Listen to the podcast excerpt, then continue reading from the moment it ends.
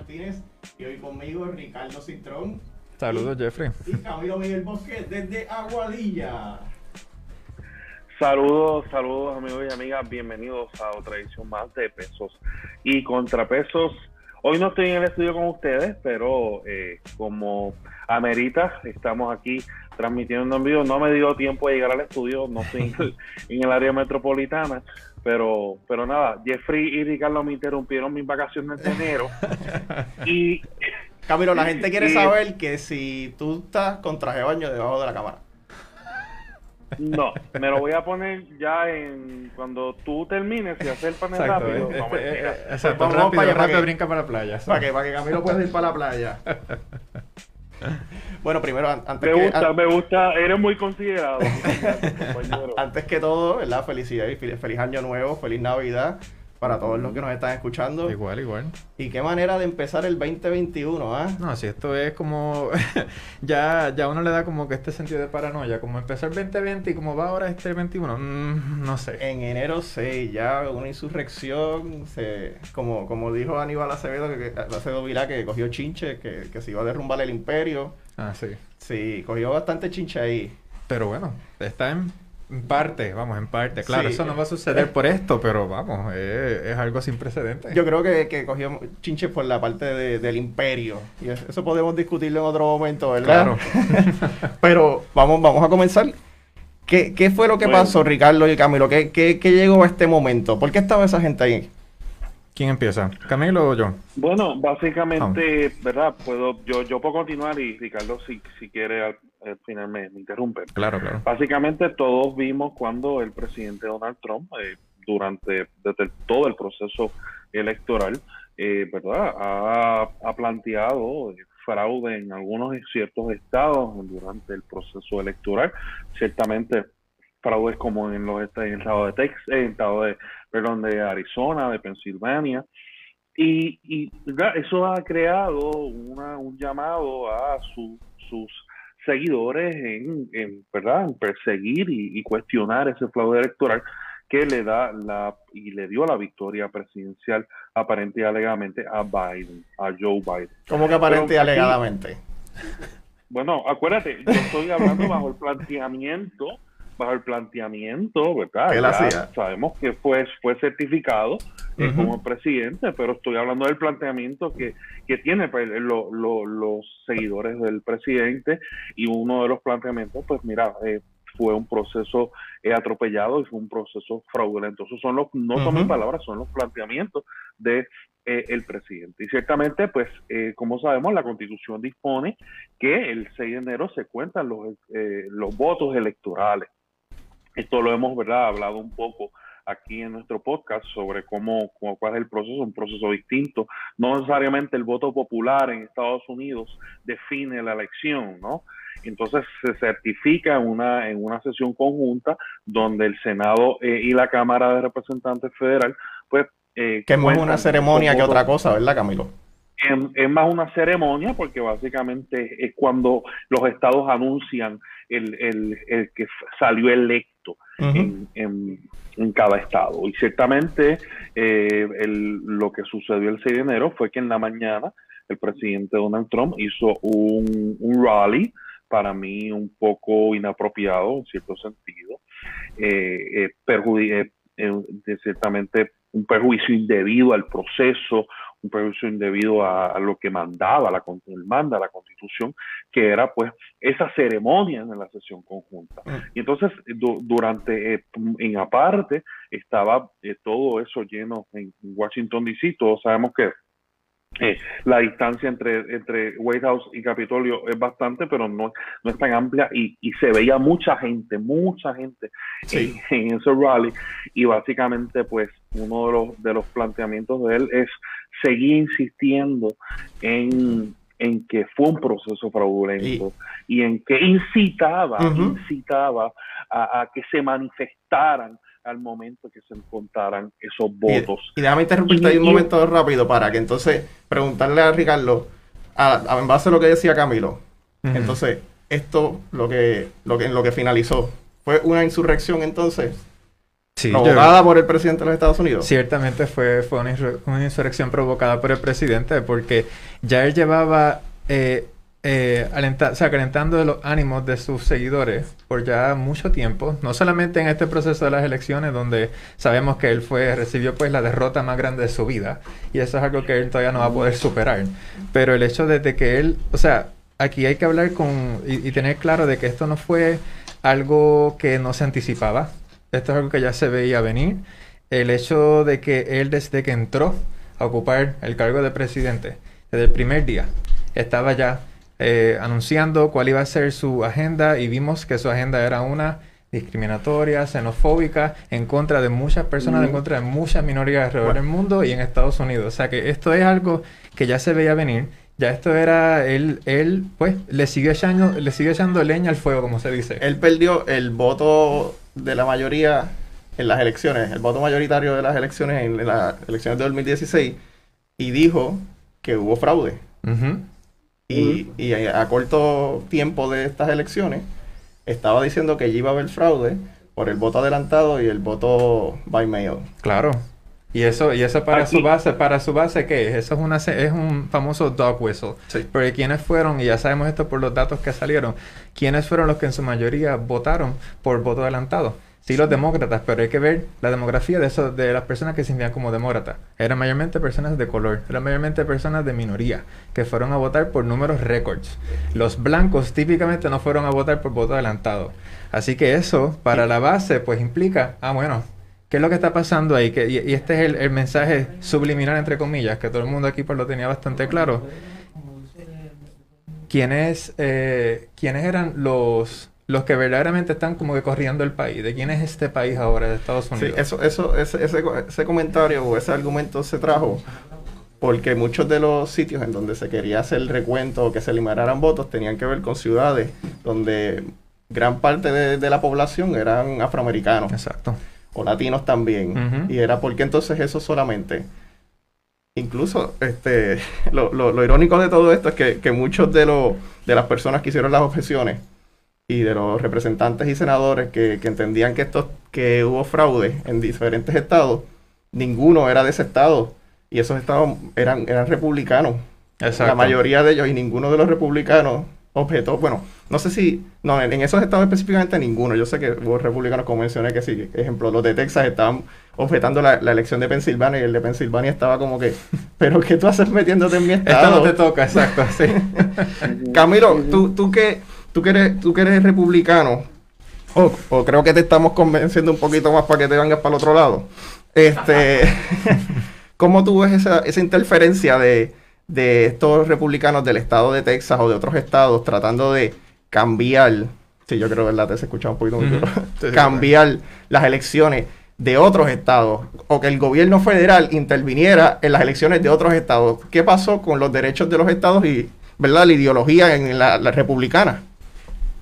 Sí, mira, esto se planteó, recuerda que Texas demanda, a la que se unieron varias demandas, que de hecho lo discutimos aquí y que el juez, el juez Adito eh, eh, denegó, ¿verdad?, revisar la, la, petición, el cerciorari, si no, si no me equivoco.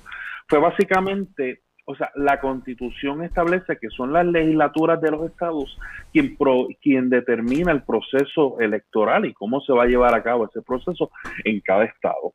Y ciertamente Texas planteó en la demanda de que no, ellos no estaban cuestionando fraude, no había fraude, un cuestionamiento de fraude, sino que, mira, tú, como, tú eh, utilizaste tu poder ejecutivo ciertamente por, por dar instrucciones en una pandemia a la comisión, en lo equivalente a lo que es una comisión de elecciones, estoy resumiendo el caso, eh, para básicamente, y diste unas instrucciones y dirigiste de cierta manera el proceso. Eh, eh, y te, saliste de lo que la legislatura de tu estado había establecido. Y básicamente ese fue, ese fue el planteamiento y Texas dice, con eso nada más, tú estás violando la constitución porque la constitución establece son las legislaturas de los estados, el, ejecutivo no tiene nada que ver. Y como hiciste, te saliste de eso, esa actuación, los planteamientos, obviamente esa actuación es nula y por tanto el proceso electoral en tu estado es nula. Pero aquí yo quiero ¿verdad? Eh, establecer algo y, recordarles algo. Mira, en todo proceso eh, electoral, en todo proceso, hay fraude. Ciertamente. O hay irregularidades.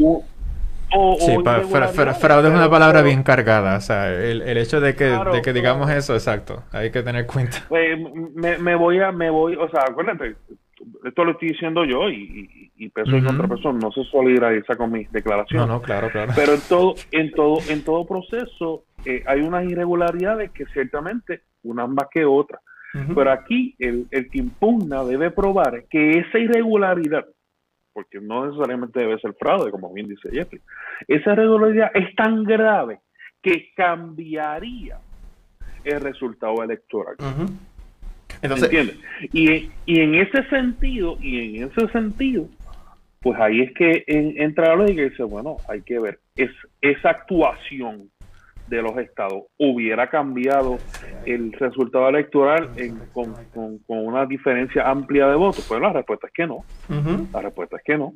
No, y, y, se, por lo menos se probó en diferentes cortes con diferentes jueces a diferentes niveles, con no se dice normalmente la ideología de los jueces, ¿verdad? Pero nombrados, pero nombrados muchos de ellos por Trump. Sí, porque a ellos no les gustan, por lo menos en Estados Unidos, que digan que esto es muy mm. demócrata o es republicano. Mm. Sabemos, que sabemos lo contrario, pero sí, diferentes ideologías también, demócratas y republicanos. Incluso yo creo que en, los más en los casos más notorios que cogió más publicidad, pues los jueces eran republicanos y, desestimaron el caso. En su mayoría, exacto. De los, de Pensilvania, Georgia, Arizona, sí. En su mayoría eran republicanos. O sea que él... Incluso jueces del apelativo que fueron nombrados por Trump. Exacto. Sí, que él... Que él que eso también es uno de los daños que ha provocado y que va a dejar, ¿verdad? Como parte de su legado Trump, el hecho de, politizar tanto la rama, la rama este, de judicial. Pero, ¿sabes qué? Y aquí es que entramos también en, el, en el juego político y no solamente echarle la culpa a Trump. Ese, ese plan de politizar la judicatura, eso, eso se viene llevando desde el seno del Senado, desde el presidente o ¿verdad? lo que el líder de la mayoría, porque el presidente es el vicepresidente, pero sí, de Mitch McConnell, que después estuvo pidiendo ¿verdad? Este, la unión, la solidaridad, este, estuvo denunciando estos actos pero vamos, Mitch McConnell desde años y, más reciente cuando es el líder de la mayoría, obstrucción, este, rompiendo las normas establecidas, no escritas, pero establecidas que permiten que se haga una sana, se, pueda este, trabajar en conjunto y, se, y haya una sana democracia. Eh, podemos ir hasta lo, lo, que pasó con Obama, con los jueces, no solamente los jueces, después también otros nombramientos diferentes leyes y ahora en la presidencia Trump gobernó como si no hubiera mañana para los republicanos. Gobernó cero consenso, tenemos todo el poder y yo voy a hacer lo que yo quiera. Y ahora estaba pidiendo unidad.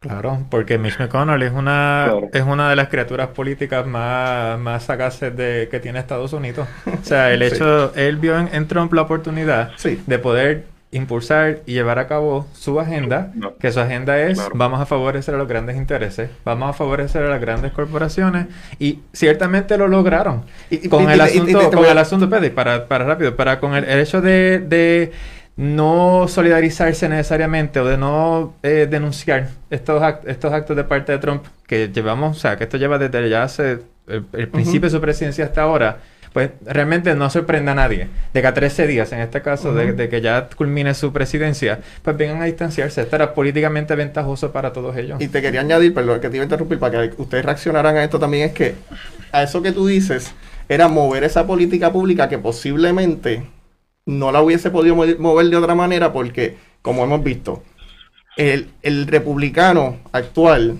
el bien conservador extremista, no es la mayoría, incluso del electorado en Estados Unidos, por cosas como el gerrymandering, ¿verdad? Y, el, financiamiento de campaña también, que absurdo que hay, y otras cosas, pues obtienen un una cierta mayoría, pero si vemos el conjunto de los representantes y senadores, representan una totalidad menor a lo que los demócratas.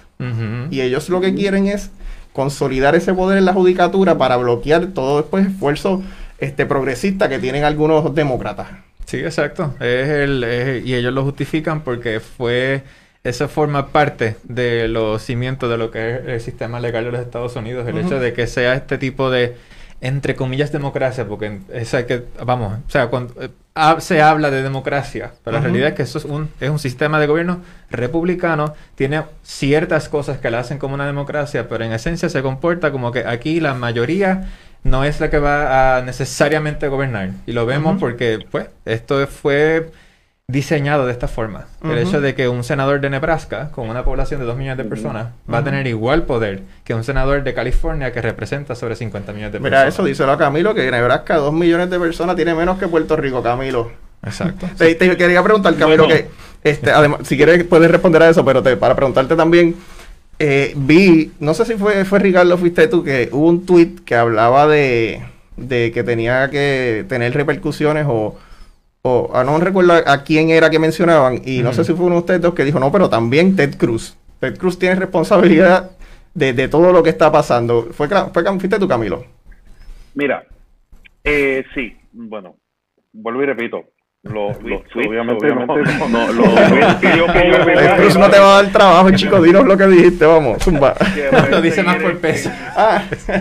Permiso, permiso. Bueno, Vamos a responder, me dijeron que respondiera, voy a responder. Mira, ciertamente hay, hay, que dar aquí un tracto. O sea, Ted Cruz junto al representante Jim Jordan por el estado de, Ohio, si no me equivoco, objetaron ¿no? la, la, particularidad y, el, y la elección de, Arizona mientras estaba en el conteo de votos en la ascensión conjunta, que era lo que estábamos hablando ahorita. Ciertamente, eso desató justo en ese momento, desató eh, lo, que, lo que vimos como, como una insurrección, como un ataque a, la democracia. Y ciertamente es un ataque. Cuando el senador Ted Cruz y todos los senadores y todos los representantes y todos los, el incluyendo el presidente, asumen el cargo, juran defender, eh, eh, ¿verdad? la, la, constitución de Estados Unidos y ciertamente la democracia. Pero más aún, juran defender contra todo enemigo interior y exterior. Y lo que sucedió ahí, lo que sucedió ahí fue una falta, una, eh, una intromisión a la democracia de Estados Unidos y ¿verdad? habrán de, de, ambos partidos que difieran conmigo, pero tú estás entrando a la casa de la democracia de Estados Unidos. Vamos, pues. Estás entrando a la casa de las leyes de Estados Unidos. Y para contestarte la pregunta, y mi tweet, y mi tweet, porque no te la he contestado, fue, ah, en otro país, una persona eh, eh, tuiteó, en otro país yo estuviera preso. Sí, porque estás atacando, estás, estás incitando a la, a, a la democracia de Estados Unidos hay algún planteamiento que hay que recalcar, es que ningún senador puede ser encausado por las actuaciones que haga. las expresiones, sí. En las expresiones. En, o sea, que eso fue, no, no es un tuit real, no, no, es un planteamiento real, porque eh, eh, ellos guardan lo que se conoce como la inmunidad parlamentaria. Y la inmunidad parlamentaria los cogía y no pueden ser encausados por ninguna expresión que hagan en el proceso de discusión legislativa. Ok, pues vamos entonces ahora a ponerlo entonces todo ahí en contexto, ya que hablamos de todo un poco. Ok, Donald Trump, como dijimos, estuvo meses diciendo que iba a haber fraude en las elecciones.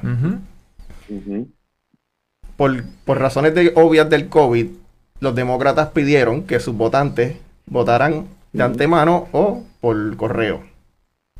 Eso fue lo que pasó se entiende que en muchos estados se cuenta primero el voto que fue presente el mismo día de, las elecciones. Hay estados que no lo hacen así, como Texas. Por eso es en Texas, eh, Biden empezó y después perdió. Exacto. Pero contrario pasó en Wisconsin, Pensilvania, eh, Michigan, creo que también, ¿verdad? Arizona. Arizona y, Georgia. Y Georgia, específicamente Georgia que entonces después de las 12 de la noche subieron los números de Biden y pues Biden ganó. Algo similar a lo que pasó ahora este, en estos runoffs, aunque no, no entraron todos al final. Pero como quiera, los que entraron que le dieron la gran mayoría, viste, fíjate, no, porque los que entraron también fue muchos demócratas creo que votaron presentes en, ese county de, Atlanta. Sí, muchos de los counties. Que eso también Georgia trató de hacerlo para, para evitar estas teorías de conspiración y como quiera, pues viste al presidente diciendo que hubo fraude porque como dijo Mitt Romney en, en, el hemiciclo, no hay nada que tú le puedas decir a la, a la gente o cualquier evidencia que le puedas presentar porque el presidente como quiera te va a decir que hubo fraude. Ok, entonces eso en contexto, Donald Trump pierde. Empieza a gritar que hubo fraude como se sabía que iba a ser. Se le había preguntado de antemano, antes de las elecciones, si iba a conceder, ¿verdad? Iba, a haber, una transición de poder como siempre la ha habido. Él dijo que hay que esperar a ver, porque él, porque él creía que no iba a perder. Pero eso sonó vuelta, bastantes alarmas, levantó bastantes banderas. Y yo no sé ustedes, pero yo sabía que si perdía, él no, él no iba a conceder. Porque es una persona, como tú mismo mencionaste, que no, no, le gusta perder. Y no es como, y como dijo su sobrina, no es que él gana tampoco justo muchas de las veces. Claro. Hasta en golf siempre lo critican.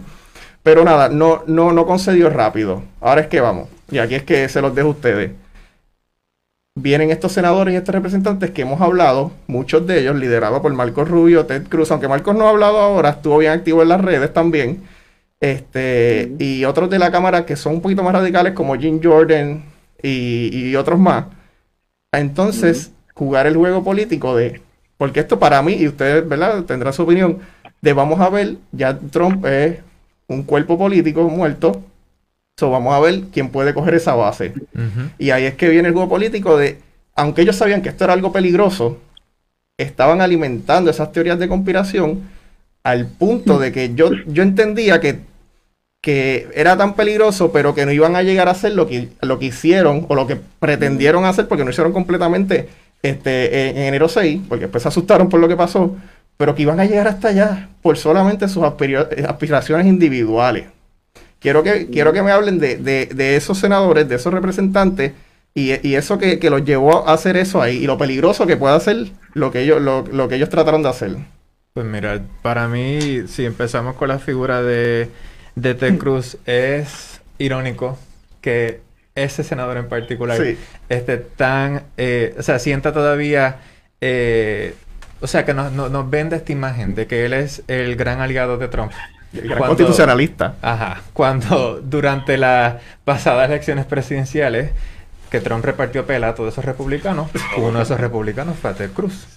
Y ese republicano, Ted Cruz, él llegó hasta decir no solamente de que su esposa era fea y no era atractiva, sino de que el papá de Ted Cruz estaba involucrado en el asesinato de Kennedy. De Kennedy, Y Ted Cruz tuvo que responder a eso porque imagínate tú que, digo, ¿Cómo tú le respondes a una persona que está que tiene demencia, en mi opinión? O sea, literalmente eso es lo que tiene Trump, demencia. Y ahora más. Eh, ciertamente ellos vieron, tanto él como Jim Jordan, Jim Jordan por otras razones, okay. pero Ted Cruz, yo me inclino a pensar de que nuevamente tiene aspiraciones políticas para la presidencia le decían Line Ted. Line Ted, exacto.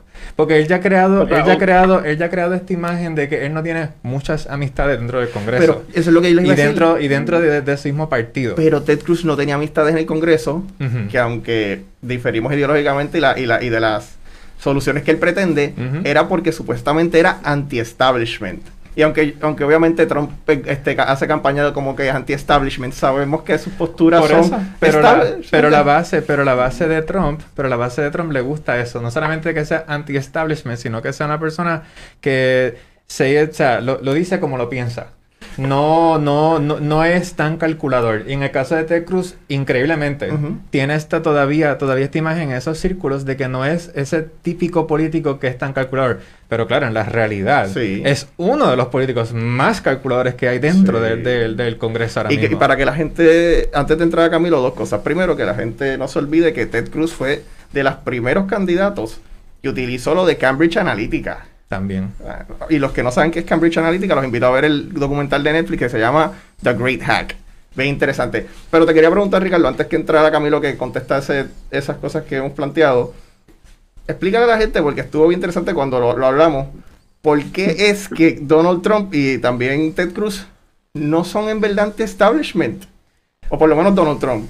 Bueno, pero, pero vamos, en, el, caso de los dos, o sea, cuando decimos a alguien que es anti-establishment, uno lo que pensaría es que, bueno, ¿quién es el establishment ahora mismo? Pues el establishment, pues dependiendo de los ciclos donde uno la se rodea, pues el establishment puede ser los medios, pueden ser las figuras de poder que vemos todos los días discutiendo sobre las cosas y, y ciertos políticos que, que, pues están above the law, están sobre la ley para todos los efectos.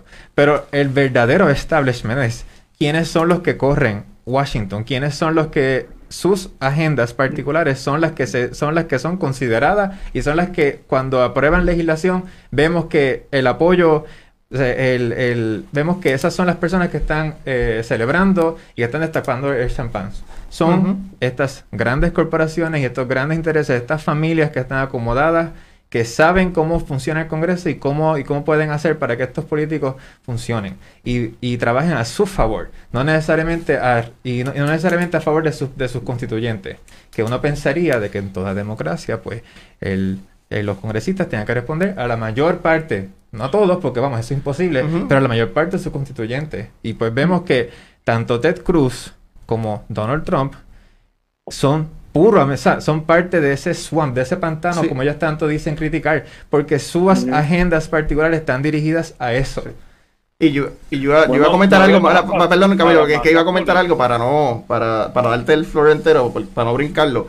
Era precisamente eso del establishment, que porque la, la, para la razón de por qué tanta gente los está siguiendo. Mira, este, yo escucho amistades y familiares decir cuando hablan de Trump, esos son los racistas o los hillbillies.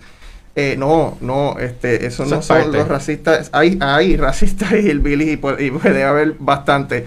Pero la, la, razón principal de esto son americanos que, que les importa poco de verdad si, si eres demócrata o republicano. A lo mejor muchos se identifican ahora este, bien republicanos, pero les importa poco porque lo que les importa de verdad es que, que en sus respectivas ciudades o sus respectivos estados está ocurriendo lo que se conoce como la des industrialización. Se están perdiendo estos trabajos industriales, se los están llevando a, este, a, Asia o a otros lugares. Estas corporaciones que tú dices se están, se también están moviendo su dinero, están evadiendo los taxes, están pasando serias muchas cosas que el ciudadano a pie no solamente lo está sintiendo en el trabajo, sino los que a lo mejor tienen trabajo lo están sintiendo en el bolsillo porque pues hay una carga mayor en ellos.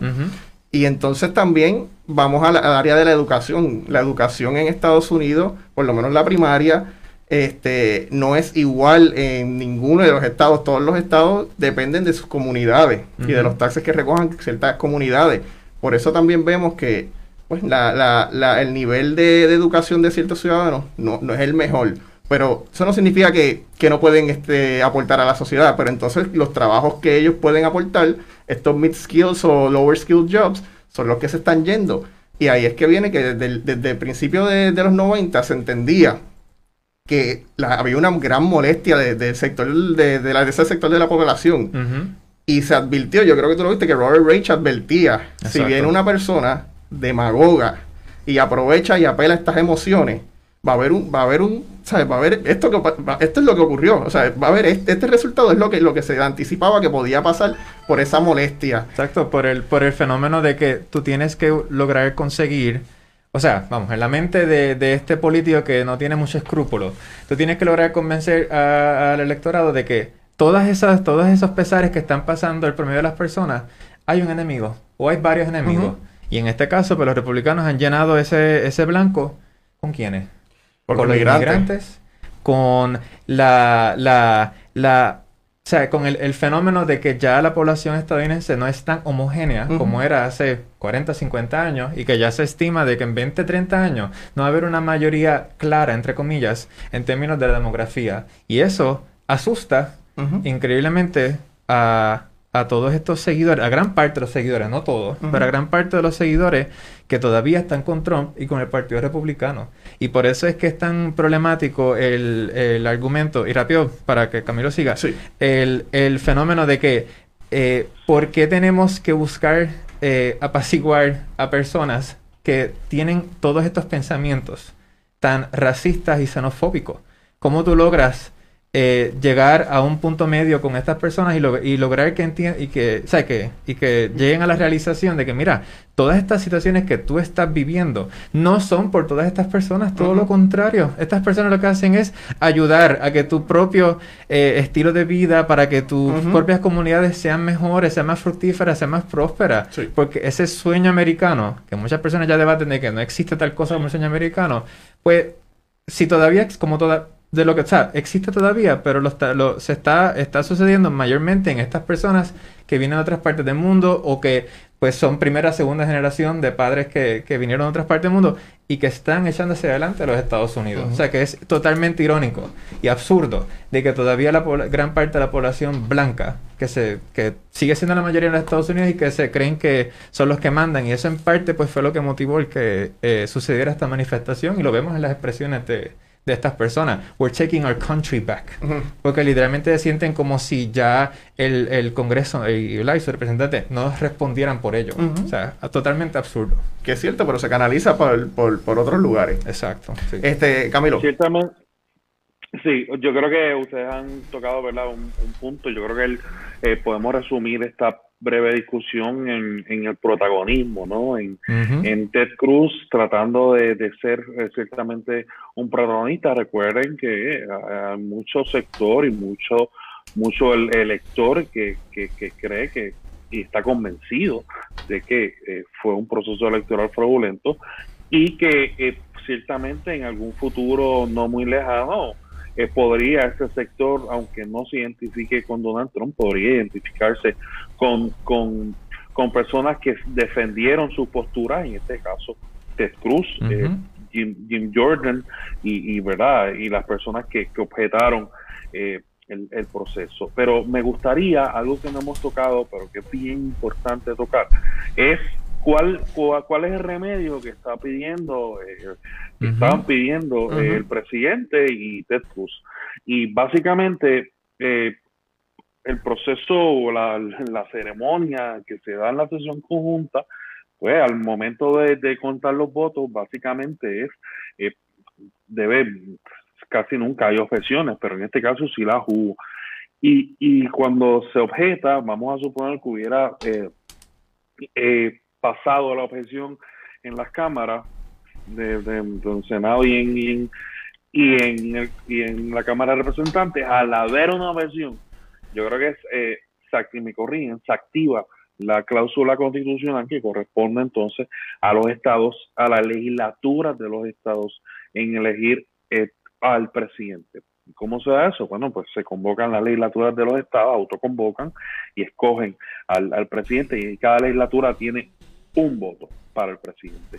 ¿Y que, y que está detrás de esto? Bueno, que la mayoría de las legislaturas de los estados, pues, son republicanas. Por eso es que, por eso es que todo, todo es porque por eso es que se da esta, esta objeción. Por eso es que eh, Ted, Cruz y Jordan y objetan, luego objetan eh, eh, Pensilvania y, y, para mí, uno, para mí fueron los mismos argumentos eh, de, de, de Arizona, o sea, extendieron el, el proceso, eh, un proceso que ya de por sí estaba atropellado, lo extendieron más, quizás yo lo hago un poco de capricho, ¿no? Eh, pero, pero nada, por eso es que terminaron ese día, me parece que fue a las 4 de la madrugada. A las 4, eh, exacto. De, contar de contar los votos. hay, hay que tener, ¿verdad? E, ese básicamente fue remedio, ¿no? querían, querían que se activara eh, eh, esa, esa constitución y fue parte de la discusión en, en las objeciones. O sea, muchos congresistas citaban la constitución, pero me parece a mí que, que también hay que, hay que resaltar que muchos, eh, muchas republicanas me sorprendió el discurso de eh, el de Mitch McConnell, pues también me sorprendió un poco, pero sobre todo la, la congresista por Georgia que perdió las elecciones contra el reverendo Warnock, que básicamente ella dijo, mira, aquí hay algo más importante, ¿no? Y es que el pueblo se expresó y es que el, el, pueblo habló, y es que el voto popular, y ahí es donde te da que la lógica, que el voto popular ciertamente tiene su peso, ¿no? Quizás, quizás tiene más peso el voto electoral, y el, pero tiene un peso importante al momento de, de, de los congresistas tomar esa decisión y no dar paso a las objeciones que fue... Eh, una, que fueron unos planteamientos importantes al momento de su discusión. Sí, ¿no? Y también porque en, el 2022 los que van a votar por los senadores que estén en carrera o, tengan elección y pues para los representantes que estén, que yo creo que son la mayoría, pues todos están cada dos años, ¿verdad? Este es, por población, no es por voto del colegio electoral. Este, muchas personas pensaban o decían, ok, pues esto es algo como dijimos, entonces ellos tratando de hacer movidas políticas para mantenerse relevante, algunos para después cuando quieran correr para presidente. Y algunos era pues Trump no está en serio, lo está haciendo porque es una persona que a lo mejor pues, no, sabe, no sabe perder o simplemente también para, para no dañar su imagen de que yo no perdí, me voy, pero yo no perdí, a lo mejor el 2024 corro con esa retórica. Pero, o sea, esto, e, e, este, esta persona sí quería cambiar, se reunió de antemano con Mike Pence, ah, hizo la llamada a los subalternos de Georgia que, tienen que ver con, las elecciones. Yo creo que fue también el secretario de Estado. Secretario de Estado. que, fue la llamada que la llamada, O sea, él activa, él, no solamente lo dejó en Twitter o lo dejó en comunicados para dejar claro que él no perdió. Él activamente trató de cambiar estas elecciones. Exactamente. O sea, como Mike Pence, Mike Pence tuvo que decirle, mira, yo no puedo cambiar esto. Mike Pence se vio tan... o sea, Mike Pence yo pienso que, que es hasta más, más, este, más maquiavélico que Trump y se vio tan presidencial. Porque es que comparado con Trump cualquiera se ve presidencial. Exacto. O sea... Y literalmente tuvo que decir, mira, esas no, no son parte de mis facultades como vicepresidente. Y si las tuviera sería algo sea, tiránico. Sí, no, entonces a lo que Camilo dijo, este, sí se han dado objeciones antes, pero son objeciones leves, pensé yo, en la de, en la de la presidencia de cuando, cuando estuvo las elecciones de Bush contra Kerry. Hubo una en Ohio, si mal no recuerdo, pero se usó una objeción y yo creo que ni lo apoyó un senador. Y si hay algunas que hubo que se apoyó el senador y un representante, pues no había la mayoría de, votos a favor como en esta. Aquí hubo seis senadores, que originalmente eran 14, pero después hubo seis porque los demás pues se asustaron por lo que vieron. Que eso también lo vamos a hablar. Lindsey Graham, por ejemplo, por no hablar por todos, Lindsey Graham es una persona que alimentó esta retórica y después de todo viene y dice, mira, ya vamos a parar esto. Biden y Kamala son los, el, presidente y la vicepresidenta electa. Y y ya, y se acabó. Y él dice eso y no solamente lo deja ahí, empieza a hablar de los diferentes casos que resolvieron los tribunales de instancia, de apelación y del Supremo, lo, por lo menos los más notorios, y diciendo, mira, ya eso se resolvió. Entonces, ¿cómo tú me vas a decir a mí que este tipo, que el, tipo es inteligente, bien, o sea, no estoy diciendo que lo usa para lo bien, pero mira, te, te esbozó todos los casos y por qué este Biden va a ser el presidente y hace dos horas o cuatro horas antes, él estaba preparado para votar este, a favor de las objeciones y no es que recibió información nueva, él ya estaba, él ya le habían este, presentado esta información mucho antes. Y, y entonces hizo este cambio de padecer porque, ¿por qué? Porque sabemos que se asustó y dijo, espérate, vamos a hacer otro cálculo político y ya tuviste, ¿qué hizo esta mañana o, o ayer? No, esta mañana ya otra vez empezó que no, que si mi amigo Trump, que si esto otra vez tratando de hacer un cálculo político, estas personas de verdad no les importa. Y a lo que iba a decir es que sí, había objeciones antes, pero no se, no se, no se alimentaba esto así como, como se hizo, no se entretenía. Y hubo, yo creo que hubo más de 100 representantes republicanos que votaron que sí. Sí. Sí, fueron, fue, una cantidad, exacto, una cantidad sustancial. Y mencionas a, a, a Lindsey Graham, no, no se nos puede olvidar de cuando estaba vivo todavía eh, John McCain. Eh, y John McCain, pues, en su en sus posturas, pues, era un republicano distinto, pero también tenía sus, eh, sus posiciones que eran medio radicales. Sí. ¿Quién era que siempre estaba detrás de él? Sí, Lindsey Graham. Lindsey Graham. Y apoyaba cosas que eran como que defendiendo lo indefendible. Sí. Lo mismo hizo con Trump. Sí. Y se dio cuenta, pues, imagínate, no hay que ser tan astuto para eso, se dio cuenta de que ya Trump es una, es digo, ya era un lame duck, sí. ahora es pues un lame duck sumamente tóxico. Eh, ya lo que quedan en ese entonces, ¿verdad? Seguía 13 días de, de que entre la nueva administración, pues ciertamente el Instagram está haciendo lo que siempre ha hecho, que es alinearse con el que tiene pues el megáfono más grande eh, y el que tiene la mayor parte de simpatizantes. O sea, que no me sorprendería si, por ejemplo, este poder, este, apoyo político de los trompistas se va con, por ejemplo, un Ted Cruz o un Jim Jordan. No nos debe sorprender que Instagram esté al lado de uno de ellos, apoyándolo y siendo la cheerleader. O sea, el cheerleader, perdón. Y le quiero preguntar, y, para, empiezo con Camilo y, y después contigo. Ya dicho esto, viendo por qué Trump estaba haciendo lo que estaba haciendo y que activamente estaba tratando de cambiar las elecciones, esto es un golpe de Estado y no se puede llamar diferente, o por lo menos lo que trató de hacer Trump es un, era un golpe de Estado. Pues eso ya todo en contexto y viendo lo que las razones de los congresistas y los senadores, pues esta gente, los seguidores, se presentaron en Washington, comenzaron a marchar.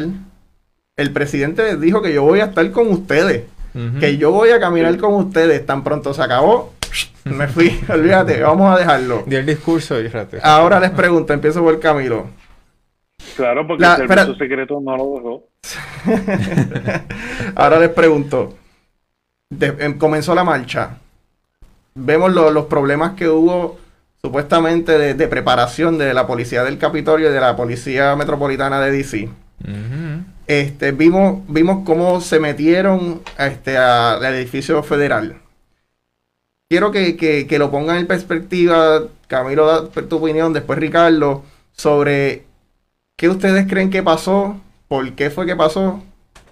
Y la diferencia o similitudes con las marchas de Black Lives Matter. Camilo. Bueno, eh, vamos, es una pregunta complicada, es una pregunta que ha sido, eh, ha sido un planteamiento que ha sido cuestionado en un sinnúmero. ¿Por qué eh, menos seguridad en este tipo de, situación versus porque más seguridad en otras. Yo realmente eh, no, no tengo la contestación a esa, a, esa pregunta, pero ciertamente puedo eh, reflexionar un poco. Los tres hemos estado en, en, en, la, en la capital federal, los tres eh, hemos podido entrar a, tanto a las oficinas senatoriales como las oficinas de, los representantes y ciertamente eh, siempre es una cuestión de seguridad inmensa. O sea, a mí, eh, o sea, recuerden la vez que, que, el proceso que hay que seguir para seguridad. Pero había, había un montón de gente. Ciertamente había un mar de gente, no había tanta seguridad. Y, hay que ver el, el, el de cada manifestante. Eh, hay diferentes formas de manifestarse. Eh, este, este sector optó, optó a mi, a mi entender, mira, a mi entender fue imprevisible, no me gustaría tomar la palabra imprevisible, pero eh, eh, hay que ver qué fue el, motivo de, entrar al Capitolio, de entrar al hemiciclo. Eso, e, esa mera actuación constituye delito. Sí. O sea, esa mera interrumpir una sesión congresional es una constitución de, un delito y ya eh, agencias del Departamento de Justicia Federal, el FBI, ha dicho que sí van a estar radicando cargos. Pero ahora bien, Jeffrey, tú me estás preguntando, ah, ¿por qué entonces eh, Bradley Matter, los manifestantes de Bradley Matter versus estos manifestantes? Pues mira, pues hay que ver porque entonces han, tratado de entrar al, al, Capitolio. Los, de Bradley Matter han tratado de hacer esto que, hicieron estos manifestantes eh, pro Trump. Pues mira, eh, desconozco, yo entiendo que no. O sea, hay distintas maneras de manifestarse. Por ejemplo, se hablaba fuera del aire con Ricardo sobre el caso de Lolita Lebron en 1954. O sea, no es que lo estoy comparando, pero hay, han habido momentos en que ciertamente se han hecho ataques en eh, quizás no, no, no tan similares, pero, pero han habido. Así que a mi entender, yo creo que fue la manera de manifestarte. Estos seguidores pues optaron por manifestarse de una forma versus otro. Eh, que la seguridad del, del, bueno pero te tengo que te tengo que interrumpir ahí este y para preguntarte entonces lo fue una protesta o fue una insurrección Bueno, ciertamente comenzó como protesta y terminó como insurrección. Estás invadiendo un proceso. Estás, estás, como dijo Ricardo ahorita, estás entrando, estás interrumpiendo, eh, eh, estás, estás, interrumpiendo el proceso democrático, estás, estás invadiendo. Yo creo que ahí se configuró la insurrección. Ricardo. Sí, eh, pues mira, pudieron ver cuando estaba hablando ahora Camilo varias imágenes donde vemos a policía del Capitolio. vamos a ponerlo de una forma. Está como las filas de dignidad, le pasen por como aquí. exacto, como, las filas de dignidad. Es que esto es una pregunta, perdóname, Ricardo. Es, es una pregunta. Es que no, no, yo creo que es una pregunta que no tiene contestación. No es que estoy defendiendo un sector con otro.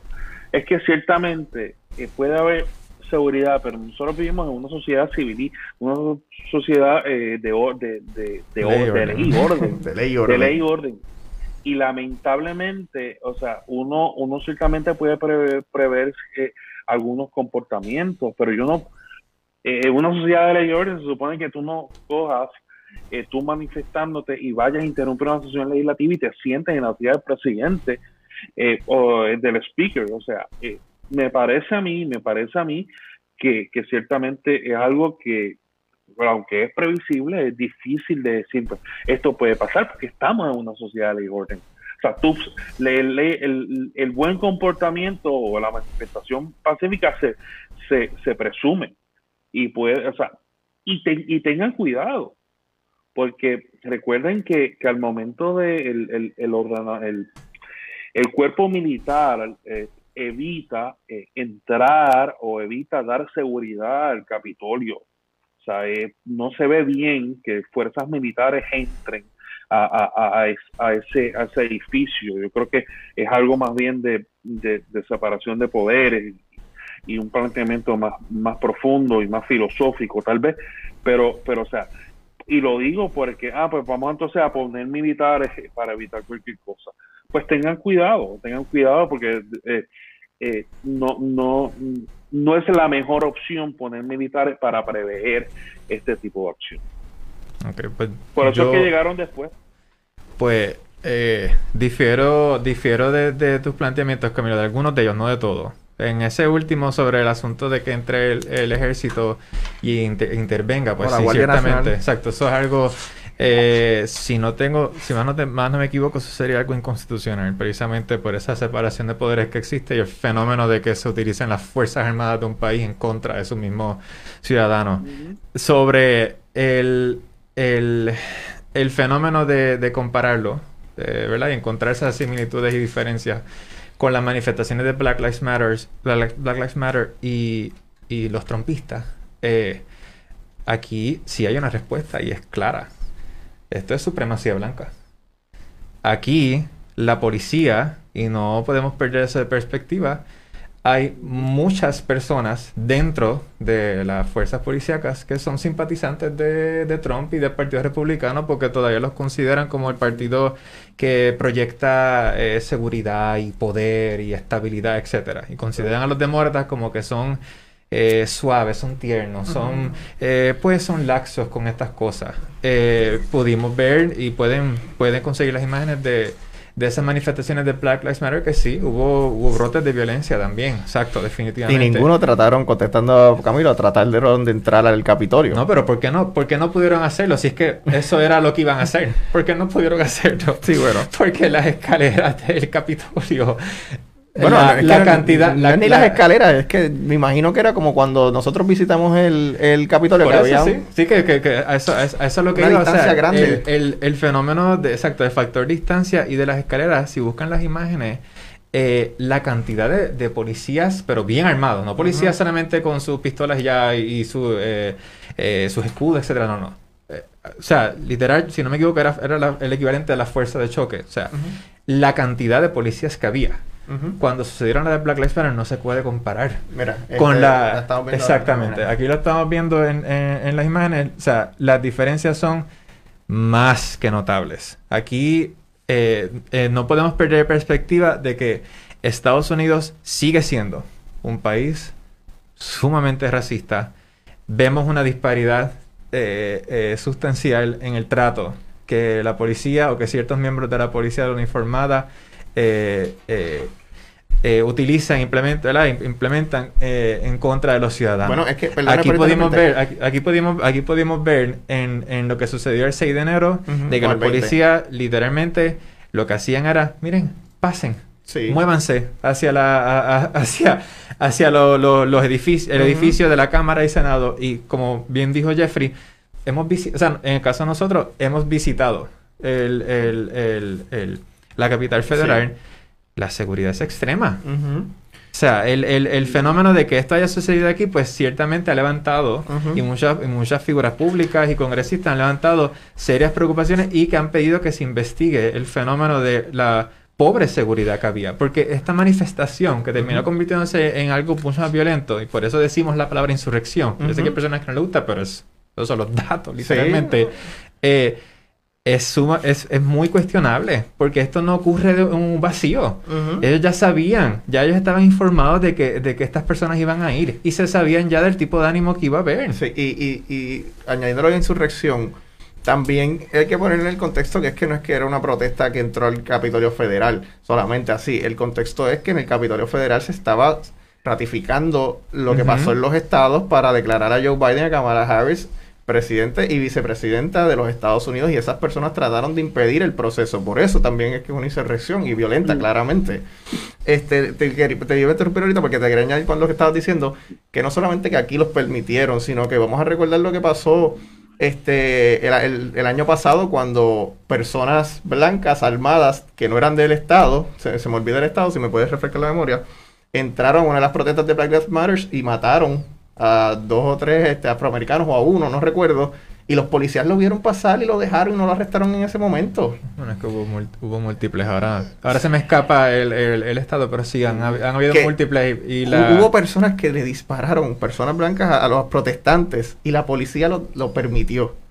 Ah, está, de verdad que como tú mencionas, sí, la, la fuerza policíaca, eh, a lo mejor no solamente es que, que son simpatizantes, no porque creen en, en lo que dice Trump, pero sí, eh, eh, definitivamente entienden que los demócratas incluso pueden estar hasta jugando con sus habichuelas cuando hablan de esto de defunding the policy. Son, son cosas como, pasa, como cuando pasa en Puerto Rico, que no es que la policía, ¿verdad? Eh, son, son, son ciudadanos como tú y como yo, pero ellos de repente pues le escuchan a, al gobernador, a un gobernador PNP hablar siempre, aunque sabemos que lo usan para sus propias agendas, en contra del pueblo y en contra de ellos, incluso de ellos mismos pero los escuchan hablar diciendo que yo quiero subirte el sueldo, yo quiero, tú eres, tú eres lo que importa, lo demás, olvídate de lo demás que, podemos hacer para hacer nuestra sociedad más tranquila, tú eres, tú eres el responsable, tú eres los que nos protege, y escuchas el otro lado como que no hay que, ¿verdad?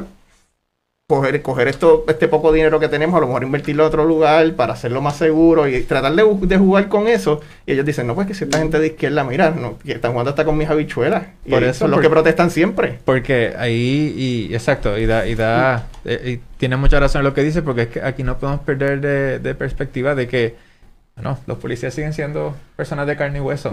Tienen su propia visión del mundo. Eh, tienen posiciones, ¿verdad? Eh, eh, preferencias políticas. O sea, y, y no, no nos debe sorprender de que quien ha ocupado a lo largo de muchos años ese discurso en pro de la uniformada es el Partido Republicano.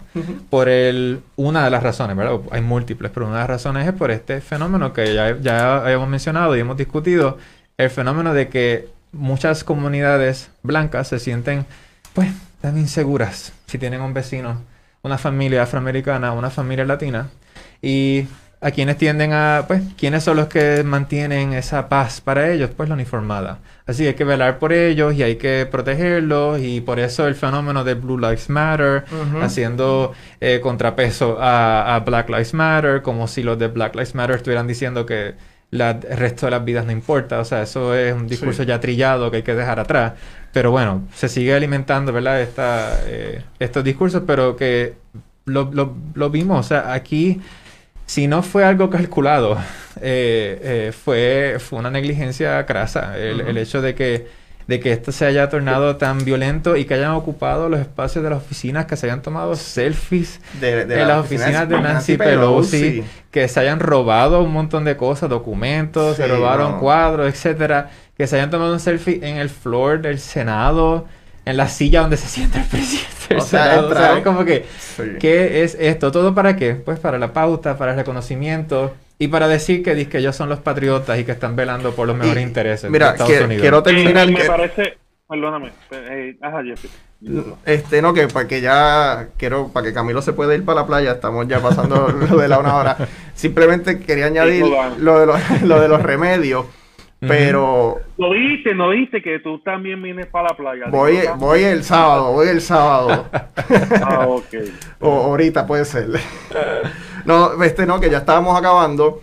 Y sé que hay, mucho que hablar, hay mucho que decir específicamente de eso que Ricardo dijo, de las que las personas están entrando como Juan por su casa y que la policía, que sabemos que son pocos comparados con, con, con la cantidad de manifestantes que habían, pero ya cuando entró ahora los manifestantes, se entendíamos, según lo que decían en las noticias, que se habían echado para adentro la policía por, y cerrado el Capitolio porque ya eran muchos.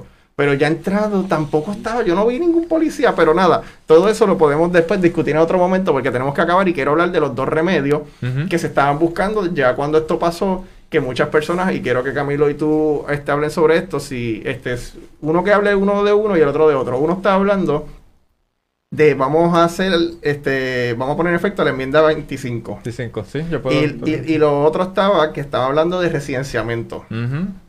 El, este, ¿Cuál tú quieres coger, Ricardo? Eh, la enmienda 25. Si no, yo, yo, hablo también de mí con Camilo de residenciamiento.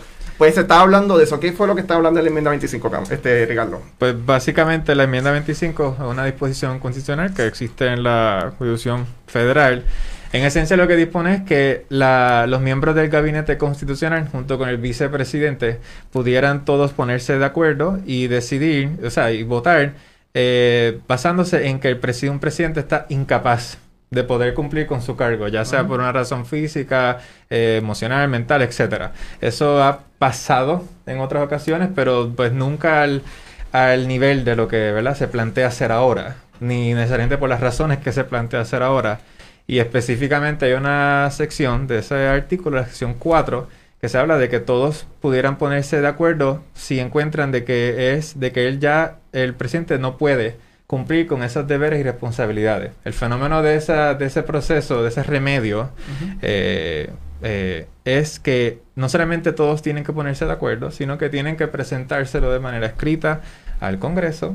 Ambas cámaras, ambos cuerpos legislativos tienen que ponerse de acuerdo y tienen que votar y tienen que lograr dos terceras partes para que eso pueda suceder. Sí, que es algo que no es viable. Que es algo que no va a pasar. En la práctica. Y que ya lamentablemente el vicepresidente Mike Pence ya dijo que no. ¿Ya lo eh, dijo? Sí, ya se ha expresado, o sea, ha, dejado de... o sea, como bueno, anteriormente lo había dicho, como buen político, como buen político, no es que lo dice explícitamente, pero Mike Pence, se puede inferir de que él no está inclinado a hacer eso. Sí, Camilo, este el residenciamiento. Bueno, el residenciamiento eh, lo vimos cuando eh, hubo la, acusación formal, es una acusación formal en que se presenta, la Cámara de Representantes presenta, eh, crea una acusación, eh, me parece que dos terceras partes de, su composición, se le acusa al presidente de depravación moral y, verdad es más bien un juicio político y básicamente pasa a lo que se conoce como al, al, al Senado de Estados Unidos en el que es, presidido por el presidente de la Corte Suprema y eh, no, no es presidido por el presidente eh, del Senado, en este caso el vicepresidente, ¿no? Eh, y es presidido por el presidente de la Corte Suprema en el que se presentan la, acusación y, el, y el Senado es como es el juez, es el ju, juzga el, proceso, el, el, exacto, y básicamente pues pues eh, vimos eh, cómo, cómo, cómo, ocurrió que ciertamente el Senado sí pasó en Cámara de Acusación, pero en el momento de, el, juicio, ¿no? el juicio senatorial, por decirlo así, eh, no, no llegó a, a, un a un residenciamiento. Básicamente, o sea, la enmienda 25 yo diría que es un proceso más más rápido por porque está involucrado en una incapacidad mental, ¿no? Está, pero ciertamente comienza con, con el gabinete del, de, del, del y, y, el vicepresidente decir, mira, mi jefe está incapacitado. Aquí, aquí, y, ellos van a ser cautelosos en ese sentido, ¿no? Porque ciertamente hay, hay quienes están incapacitados, esta persona tiene seguidores, esta persona, eh, quienes están incapacitados también los miles de manifestantes que estaban apoyando al presidente el 6 de enero, ellos también están incapacitados. Pues, pues, pues, claro, y, el, y el fenómeno, y para añadirle un poco, el que un poquito casi también de teoría de conspiración, ya dos secretarias del, gabinete constitucional renunciaron. La secretaria de Transportación, que es esposa de Mitch McConnell, y la secretaria de Educación. Que bueno, bueno pues, si esos votos estuvieran ahí, pues ya no están. Bueno, este también quería. para la playa, antes para la playa. quería. pregunto, usted. Ajá. No, que iba, no, pregunta que para, para añadirle algo. ¿A ustedes, ustedes les sorprendió el planteamiento de Mitch McConnell en la, ¿verdad? el momento de, discutir la, la, de, Ted Cruz y Jim Jordan? Eh, no me sorprendió en el momento porque ya cuando él lo estaba diciendo yo sabía que iba a decirlo porque ya, ya había circulado que él iba a estar en contra. Pero... Sí y no, por, por, lo que mismo dijo Ricardo, es una persona de las más sagaces y calculadores en, Washington y saber que posiblemente Donald Trump ya no tenga el poder que va a tener, a lo mejor, pues...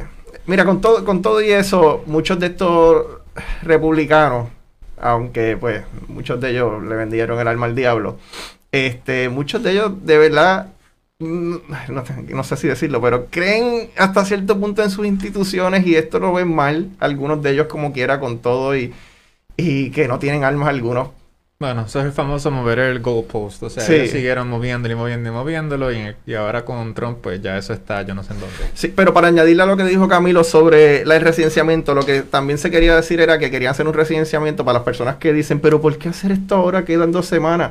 Pues lo que pasa, el fenómeno del residenciamiento, que querían hacerlo vía express y es decir, mucho debate y muchas cosas, es porque si tú sales desfavorecido como presidente o como cualquier este político que esté se pueda someter al residenciamiento, sales desfavorecido, tú no puedes volver a ocupar un puesto público. Y por eso es que los demócratas querían asegurarse, y algunos republicanos, que Trump después no vuelva a correr para el 2024. Sí, pero para eso no hay espina dorsal. No, no, y para muchas cosas. Bueno, este, esto ha sido todo por hoy. Camilo se puede ir para la playa, yo posiblemente lo voy a acompañar. Pero nada, este, este fue peso y contrapeso, Camilo. Ricardo, está, invita está invitado. No, no, claro, claro. Ya le dije a Jeffrey de que bueno, lo voy a Mañana. Bueno, Camilo, zúmbalo. Amigos y amigas, esto fue otra edición más de Pesos y Contrapesos. Les recordamos que nos pueden seguir a través de las redes sociales. En Twitter, arroba pesos PR, en Instagram, arroba pesos y contrapesos, y en Facebook, pesos y contrapesos. Esto será hasta la próxima ocasión. Que tengamos buenas tardes.